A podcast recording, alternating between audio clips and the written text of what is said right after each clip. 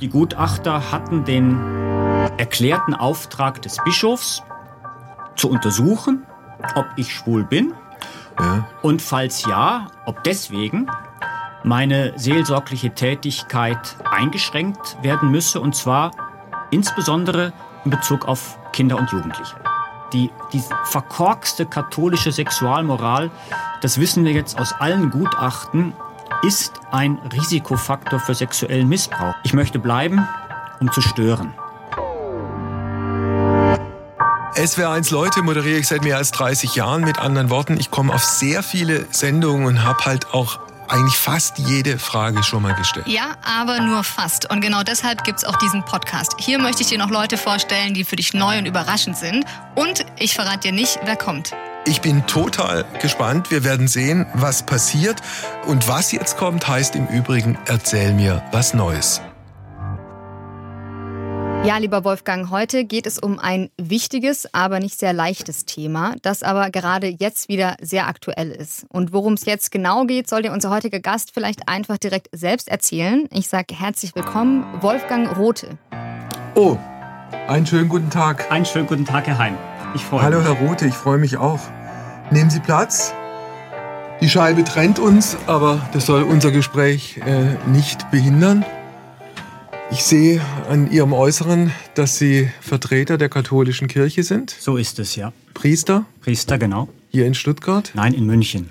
Du oder Sie, jetzt habe ich Sie gesiezt. Ich, wir können dabei bleiben. Ger- wir können auch ins Du. Gerne bin, du. Gerne du. Dann, dann duzen wir uns, was ja auch deshalb relativ einfach ist, weil ich Wolfgang heiße und du auch Genau. Wolfgang Der heißt. Name So. verbindet. Lückentext geht in diesem Podcast folgendermaßen. Wolfgang Rothe, das war der Nachname, kennen heute viele als. Als katholischen Priester, als Missbrauchsbetroffenen und als Kirchenrebell. Das allerdings ist nicht alles, was ihn ausmacht. Er selber sieht sich auch in der Rolle des. Whisky-Vikars. Des Whisky-Vikars. So ist es, ja. Also Vikar ist eine hierarchische Bezeichnung für jemanden in der katholischen Genau. Kirche. Und Whisky ist etwas, was äh, eigentlich eher dem Teufel zugeschlagen wird. Mitunter, ja. Udo Jürgens war dieser Meinung, dass der Teufel den Schnaps gemacht hat. Aber tatsächlich ist es so, dass schottischer Whisky von Mönchen in, hinter Klostermauern erfunden Okay. wurde und insofern ein Gut. sehr spirituelles Produkt ist. Also ich verspreche, auf den Whisky kommen wir im Laufe unseres Gesprächs sicher noch. Äh, den Rebell klären wir auch noch. Äh, am Anfang eines äh, Erzähl mir was Neues Gesprächs steht diese Überschrift Erzähl mir was Neues, Wolfgang. Ja, Missbrauch in der katholischen Kirche ist ja ein sehr aktuelles Thema. Missbrauch hat viele Gesichter. Normalerweise wird Missbrauch mit katholischen Priestern auf der Täterseite in Verbindung gebracht, dass es ähm, Betroffene auch auf Seiten, äh, dass es, dass es Priester auch auf Seiten der Betroffenen gibt. Das ist mitunter nicht so bekannt. Aber auch das ist ein Teil der Wirklichkeit. Also überrascht mich jetzt sehr. Ich habe zugegebenermaßen immer katholische Priester der Täterseite zugeschlagen. Ich wusste bislang nicht, dass katholische Priester auch Opfer wurden. Von wem? Ich bin vermutlich, soweit ich weiß zumindest, der einzige katholische Priester im deutschen Sprachraum, der über seine Missbrauchserfahrungen öffentlich gesprochen hat, öffentlich spricht und nach wie vor im Dienst der katholischen Kirche steht. Ähm, als Priester bin ich bereits, war, war ich bereits, als ich von Missbrauch betroffen war und Täter war in meinem Fall ein Bischof.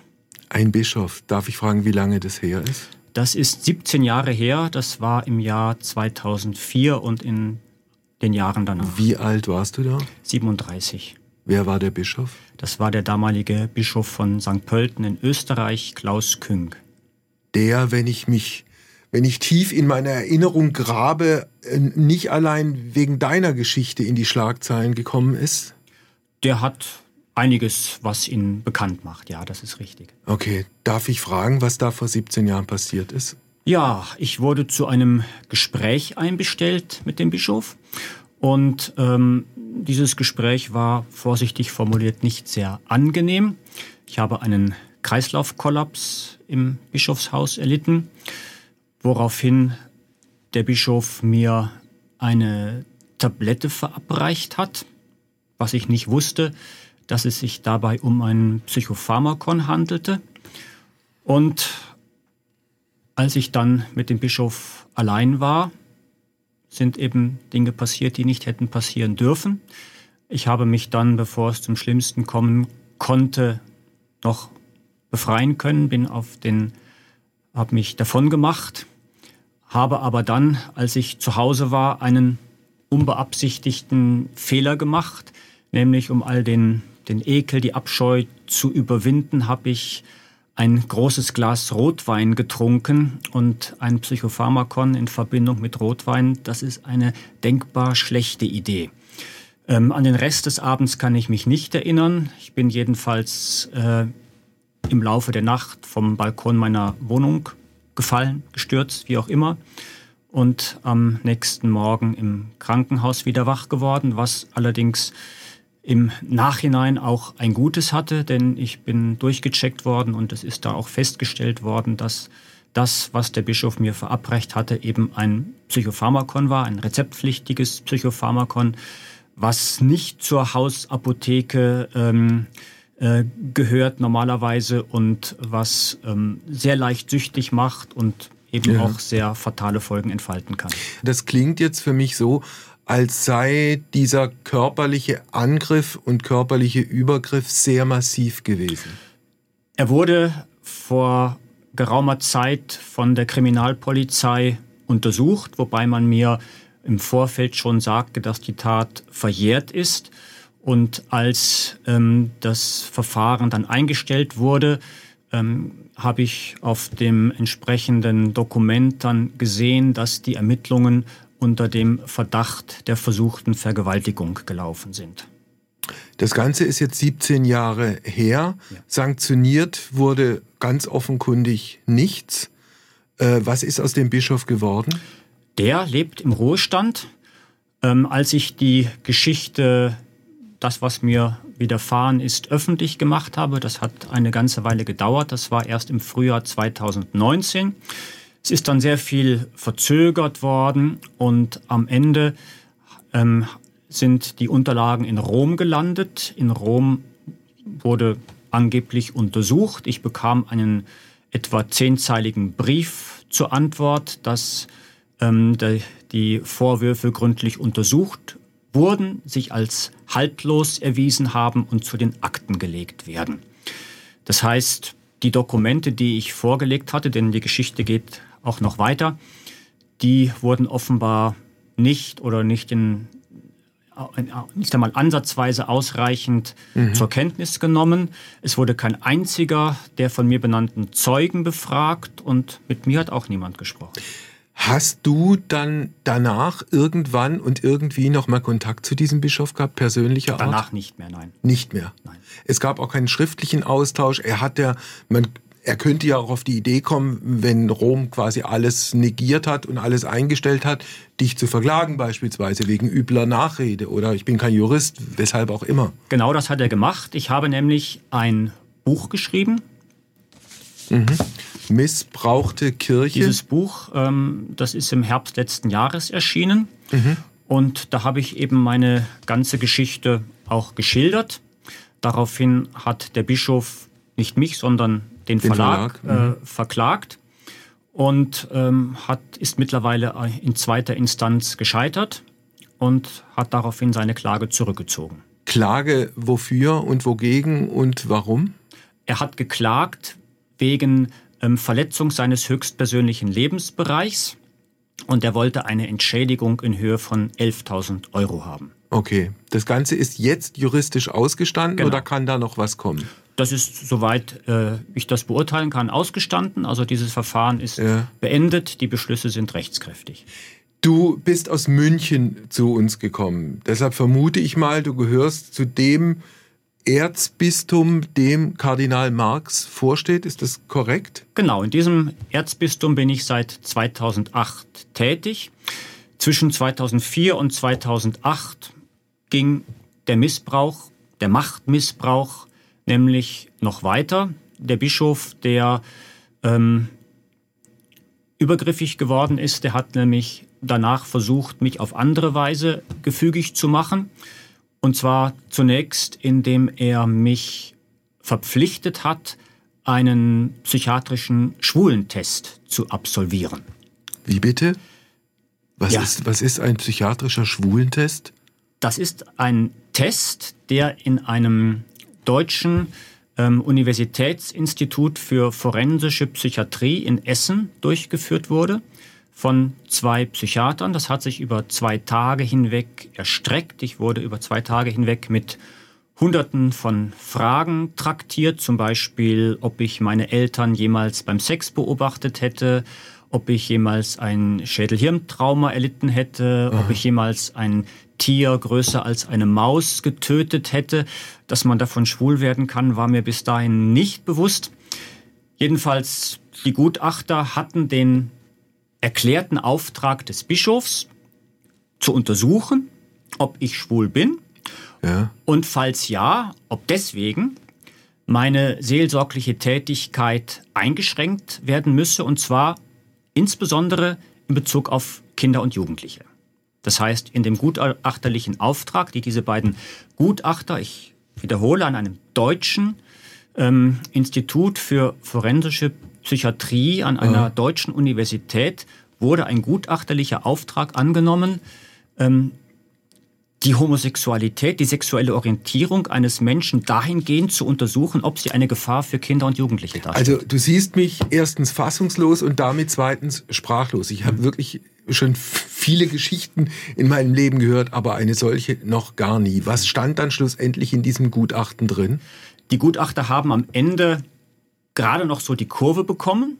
Die haben also auf 28 Seiten dann alles ausgebreitet, was sie durch ihre Fragen meinten, ähm, herausgefunden zu haben. Aber am Ende sagen sie, ähm, letztlich ist es aus psychiatrisch-psychologischer Sicht gar nicht möglich, die sexuelle Orientierung eines Menschen okay. ähm, zu eruieren. Und deswegen können sie keinen ähm, gutachterlichen äh, äh, äh, Auftrag, ja. keine, keine Erkenntnis formulieren, ob meine seelsorgliche Tätigkeit mit Kindern und Jugendlichen eingeschränkt werden müsse. Also ich, ich versuche nochmal in meinen Worten zusammenzufassen. Dieser vermutlich schwule Bischof attackiert dich als jungen Priester, ja, und gibt anschließend ein Gutachten in Auftrag, aus dem hervorgehen soll, dass du schwul bist und deshalb aus der Kirche zu fliegen hast.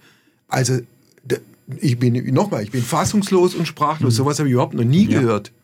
Ist aber leider Realität. Nachdem das nicht funktioniert hat, hat er der Bischof tatsächlich auf andere Weise versucht, mich aus der Kirche zu vertreiben. Er wollte meine Laisierung.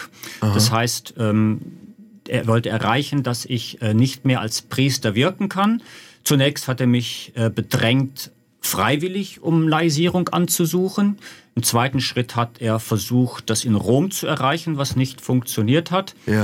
Und in einem dritten Schritt hat er dann einen Kirchenrechtler angesetzt, der ähm, versuchen sollte, Gründe zu finden, warum ich psychisch krank sei und deswegen die Priesterweihe ähm, illegitim ähm, empfangen hätte und deswegen nicht mehr als Priester wirken könnte. Und jetzt kommt auch nochmal ein interessanter Aspekt als Grund, warum ich angeblich psychisch krank sein soll, hat man diesen Sturz vom Balkon angegeben der auf das Psychopharmakon zurückgeht, das ja. der Bischof selbst mir verabreicht hat.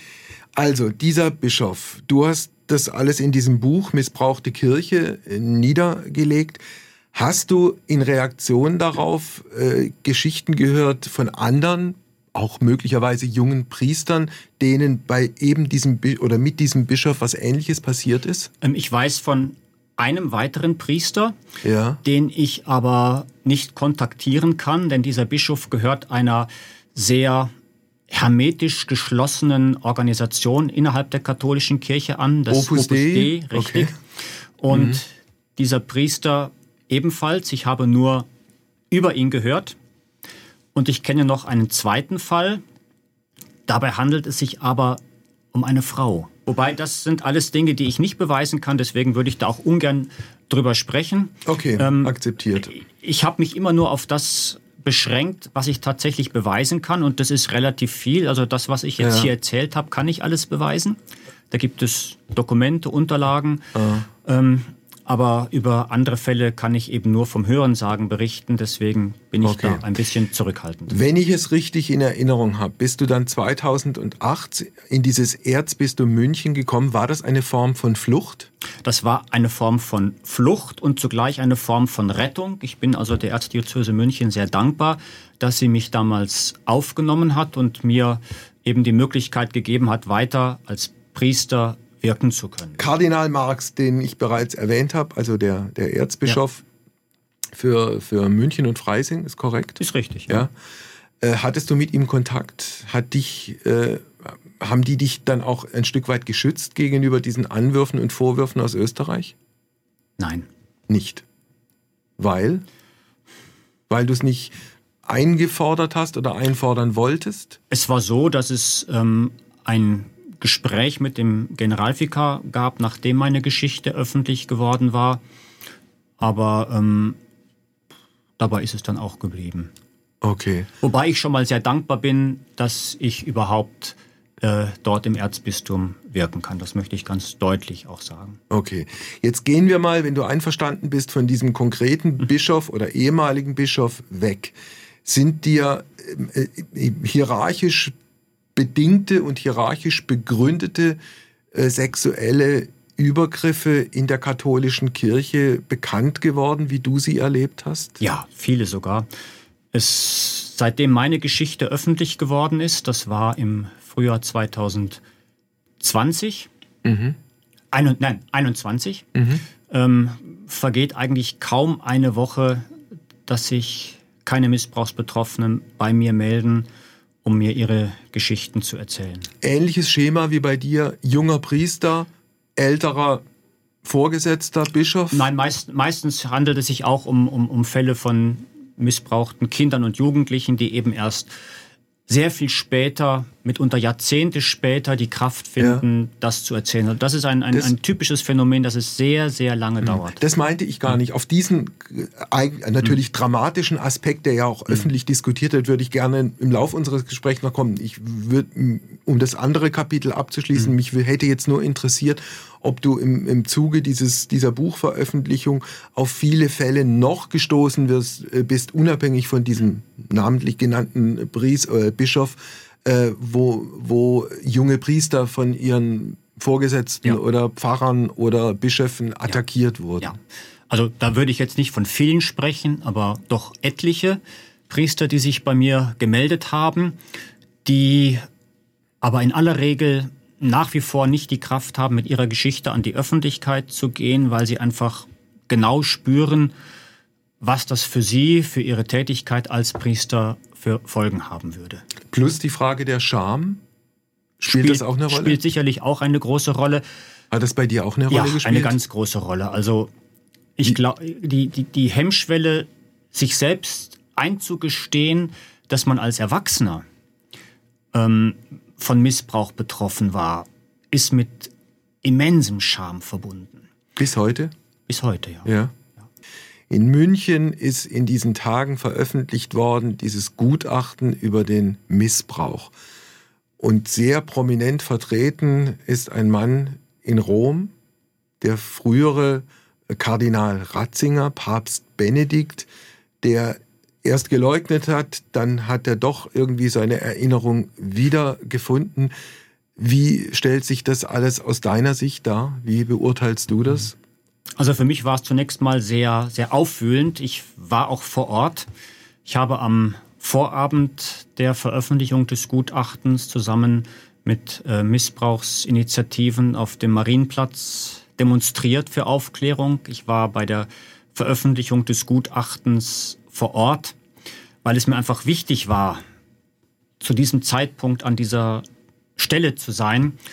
Und das alles zu hören, hat mich natürlich wahnsinnig aufgewühlt und mitgenommen. Auf der anderen Seite ähm, hat es mich sehr überrascht, wie gewissenhaft und wie, wie schonungslos dieses Gutachten durchgeführt wurde.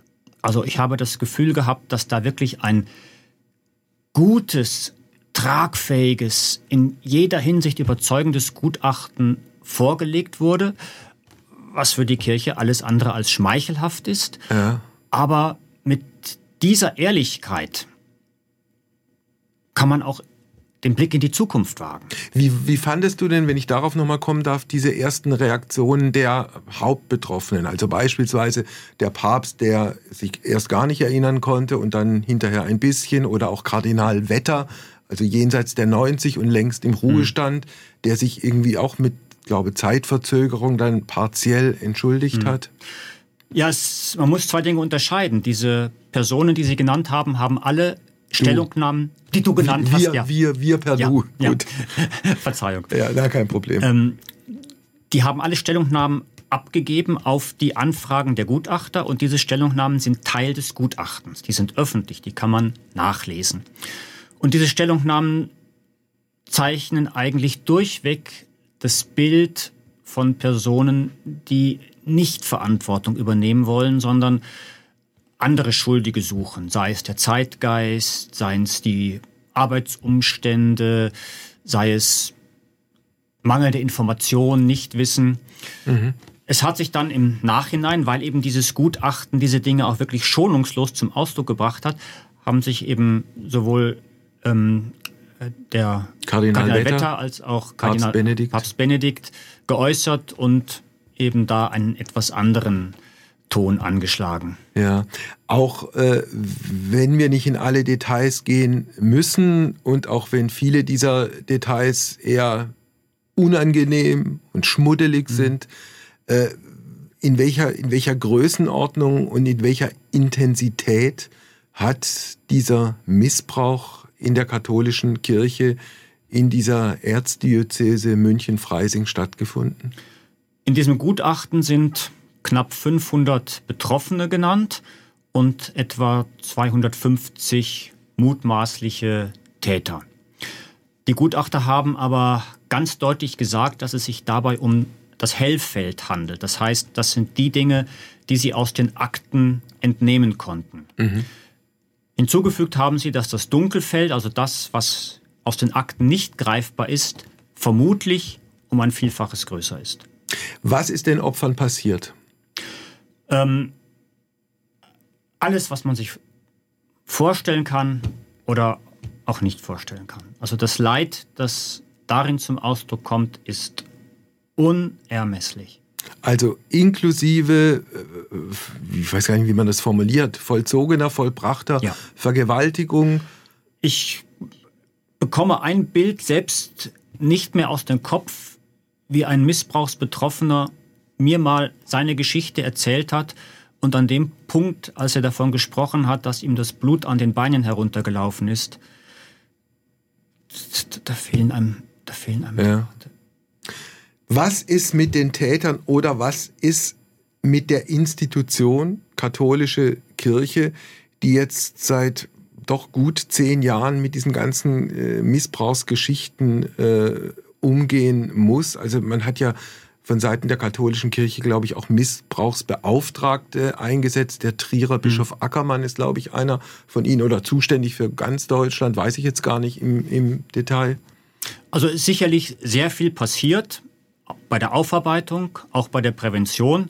Ich meine, das, was jetzt da in München ans Tageslicht gekommen ist durch das Gutachten, ist ja mal ein Schritt in die richtige Richtung. So, so bedrückend, so grauenhaft das ist, es ist ja ein Prozess der Aufarbeitung, der dort angegangen wird. Und das ist ja durchaus zu respektieren. Woran es nach wie vor mangelt, ist äh, die Auseinandersetzung mit den Ursachen und den Risikofaktoren von Missbrauch.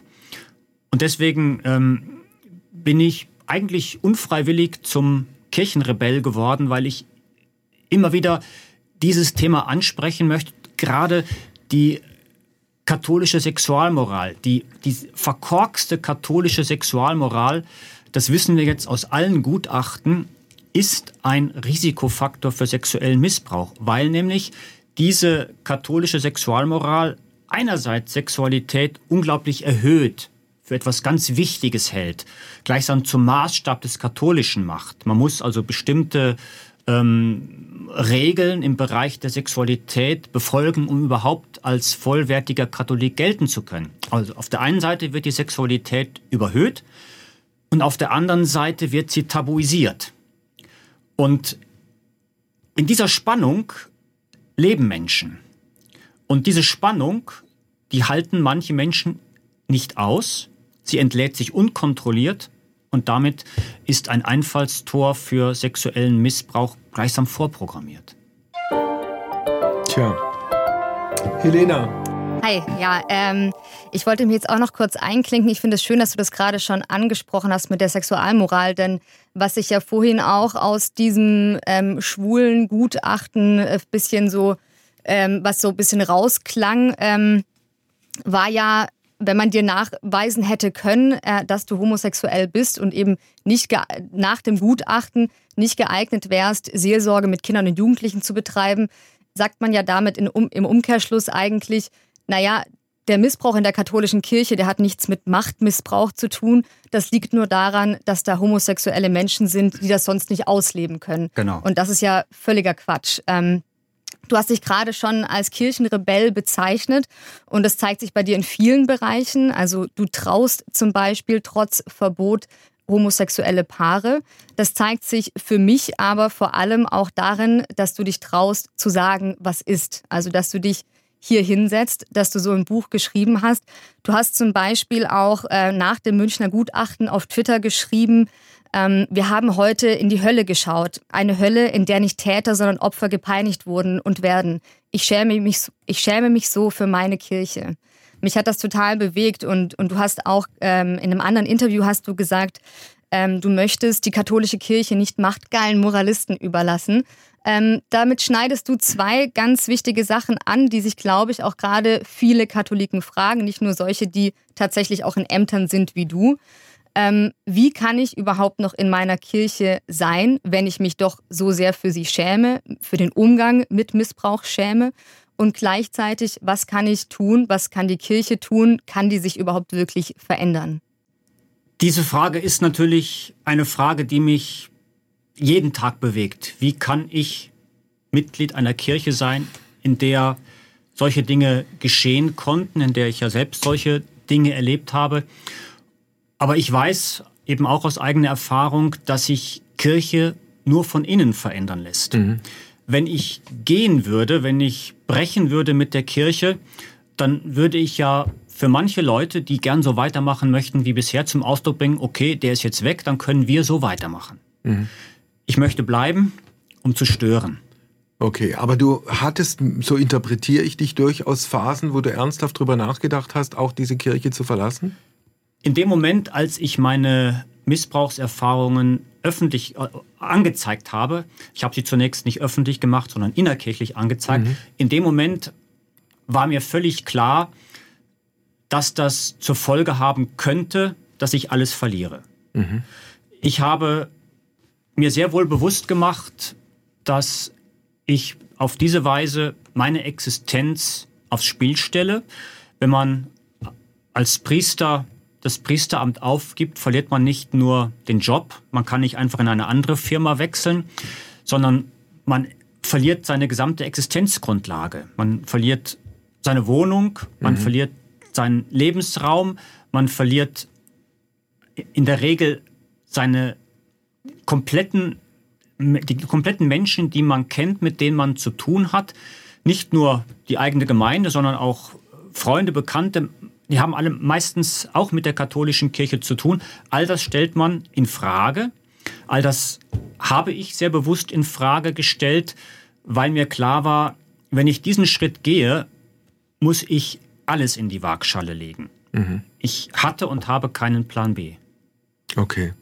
Kann es sein, dass, äh, so wie du es jetzt auch in unserem Gespräch geschildert hast, mit deiner zum Teil ja massiven Kritik auch an der Amtskirche, dass man dich vor, sagen wir mal, 20 Jahren aus dem Weg geräumt hätte und dass der Umstand, dass du weiter als Priester äh, tätig sein kannst, auch vielleicht doch ein Indiz dafür ist, dass diese katholische Kirche sich irgendwie gerade wandelt? Das hast du sehr gut analysiert. Das sehe ich ganz genauso. Wenn ich dieses Interview vor zehn Jahren gehalten hätte, damals war Benedikt XVI. noch Papst, hätte ich mit Sicherheit am nächsten Tag meinen Job verloren. Jetzt nochmal wegen der Sexualität. Du hast vorhin gesagt, die Sexualität wird, wird plötzlich irgendwie heroisiert oder romantisiert. Mein Eindruck, wenn ich da widersprechen darf, ist eher, Sexualität wird negiert. Also Sexualität wird sozusagen bei den Gläubigen gestattet, wenn die verheiratet sind, im Sinne genau. der, der, der, ähm, der Zeugung von Kindern, dann ist es okay. Und das war's dann im Wesentlichen. Mhm. Aber äh, per Zölibat, dem du ja auch irgendwie unterworfen bist, ist es ja katholischen Priestern untersagt, sexuell zu, le zu leben. Mit anderen Worten, Sexualität wird komplett negiert. Ja, was ja schon mal ein Widerspruch in sich ist. Sexualität beschränkt sich ja nicht auf die physische Ausübung ähm, von Sexualität, sondern Sexualität ist ein, ein Aspekt des Menschseins an sich. Es, es gibt keinen Menschen, der nicht in irgendeiner Form sexuell wäre. Und äh, das prägt einen Menschen, das prägt die Persönlichkeit, das prägt den Charakter. Mhm das zu negieren, das zu verbieten, ist ein Widerspruch in sich. Es geht gar nicht. Wie hast du, wenn ich da ganz persönlich fragen darf, denn selbst diesen, diesen Konflikt erlebt und wie bist du damit irgendwie durchs Leben gekommen? Ich, ich versuche mit diesen Dingen entspannt umzugehen. Also für mich ist, wie ich es ja gerade schon sagte, Sexualität ein integraler Bestandteil meines Menschseins und dadurch, dass ich als Priester zum Zölibat verpflichtet bin, habe ich mein, meine Sexualität nicht in der Sakristei an den Nagel gehängt. Weil äh, du vorhin auch gesagt hast, also äh, diese, diese unterdrückte Sexualität äh, institutionalisiert letztlich in, in, der, in der katholischen Kirche, führt auch zu diesen ganzen Missbrauchsgeschichten.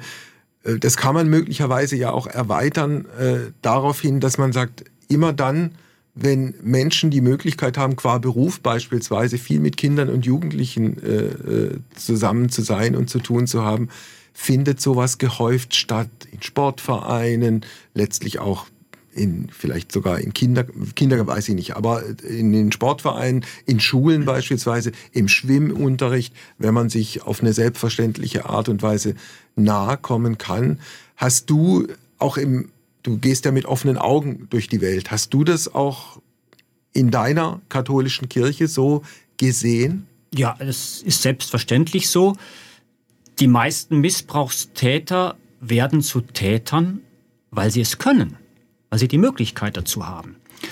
Deswegen ist es so wichtig, dass Macht, und in all diesen Bereichen kommt ja eine Macht über andere Menschen zum Tragen, dass Macht kontrolliert wird, dass mögliche Täter sich beobachtet fühlen, mhm. dass sie nicht das Gefühl haben, ich kann machen, was ich will, meine Obrigkeit, die Hierarchie werden mich ohnehin schützen, die ja. werden ohnehin alles vertuschen.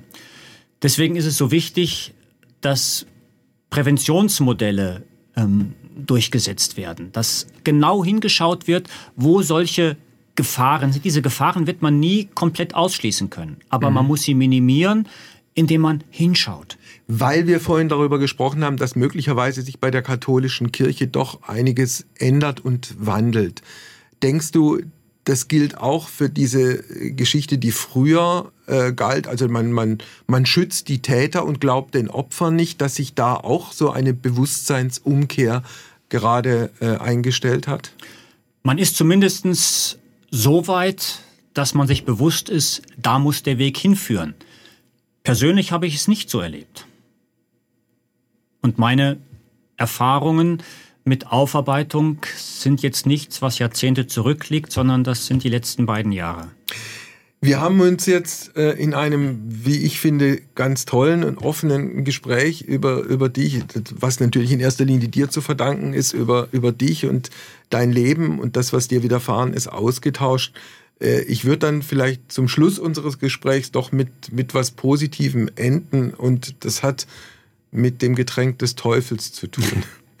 Du bist, äh, wie hast du es formuliert? Whisky? Whisky-Vikar. Whisky-Vikar. Den Titel habe ich mir nicht selber gegeben, den hat mir die größte deutsche Whisky-Zeitschrift verliehen. Ich bin mittlerweile Mitarbeiter dieser Zeitschrift, gehöre zum Autorenteam. Aha. Ähm,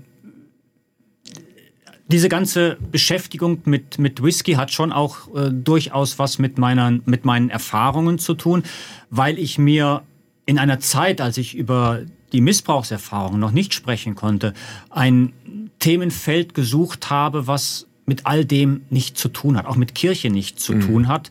Und Schottland, ähm, die schottische Kultur, die schottische Whisky-Kultur, die sehr tief in im irisch-schottischen Christentum verwurzelt ist. Also da gibt es ganz viele Verbindungen. Die ist dann für mich so ein, ja, zunächst war es, war es eine Flucht äh, in eine Welt, ja. eine unbeschwerte Welt. Okay. Aber ähm, diese Welt gehört mittlerweile zu mir dazu und ähm, auch wenn ich diese Fluchtmöglichkeit heutzutage nicht mehr nutze, bin ich doch sehr dankbar, dass ich dieses Feld nach wie vor habe und ähm, ähm, auf diese Weise eben auch spirituelle Botschaften mit Hilfe des Whiskys Menschen vermitteln darf. Also, ich muss gestehen, ich habe von Whisky 0,0 Ahnung. Äh, ich hatte mal eine zugegebenermaßen heftige äh, Affäre an einem Abend äh, mit einer Whiskyflasche, die aber dann dazu geführt hat, dass ich danach, also bis heute nie mehr hm. Whisky getrunken habe. Ist halt dann manchmal so im Leben. Ich weiß aber noch, dass was den Whisky angeht, es sozusagen eine Kardinal- und Gretchenfrage gibt, die immer gestellt wird. Scotch oder Bourbon? Scotch. Eindeutig. Ja. Danke, dass du da warst. Danke, dass ich hier sein durfte. Ja, Wolfgang, kein einfaches Thema. Äh, du konntest dich nicht vorbereiten. Wie ging es dir in dem Gespräch?